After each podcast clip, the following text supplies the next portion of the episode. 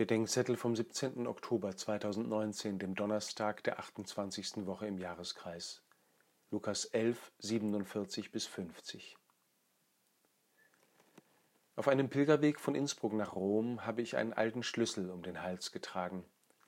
Er erinnerte mich an Petrus, zu dessen Grab ich unterwegs war, und an die Schlüssel des Himmelreiches, die ihm anvertraut waren.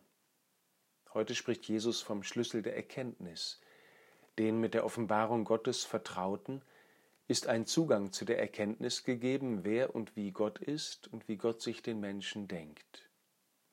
Dieser Zugang sollte allen Menschen eröffnet werden, ob sie ihn annehmen oder nicht.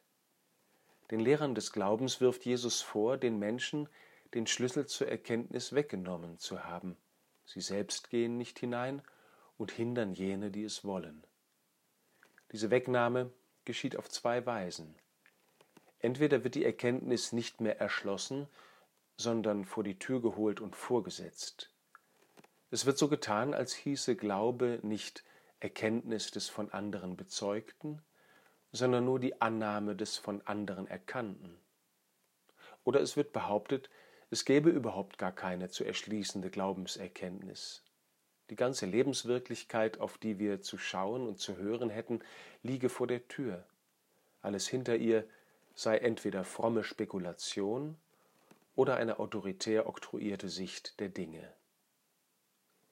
Wo kirchliche Verlautbarungen nicht mehr von Jesus Christus sprechen, wo Offenbarung nicht mehr ist als das allen und jedem ohnehin plausible, wo die Lehrer des Glaubens einen Schlüssel um den Hals tragen, von dem sie nicht sagen wollen oder vergessen haben, für welche Tür er ist, da hört bei laufendem Betrieb der Glaube still und heimlich auf.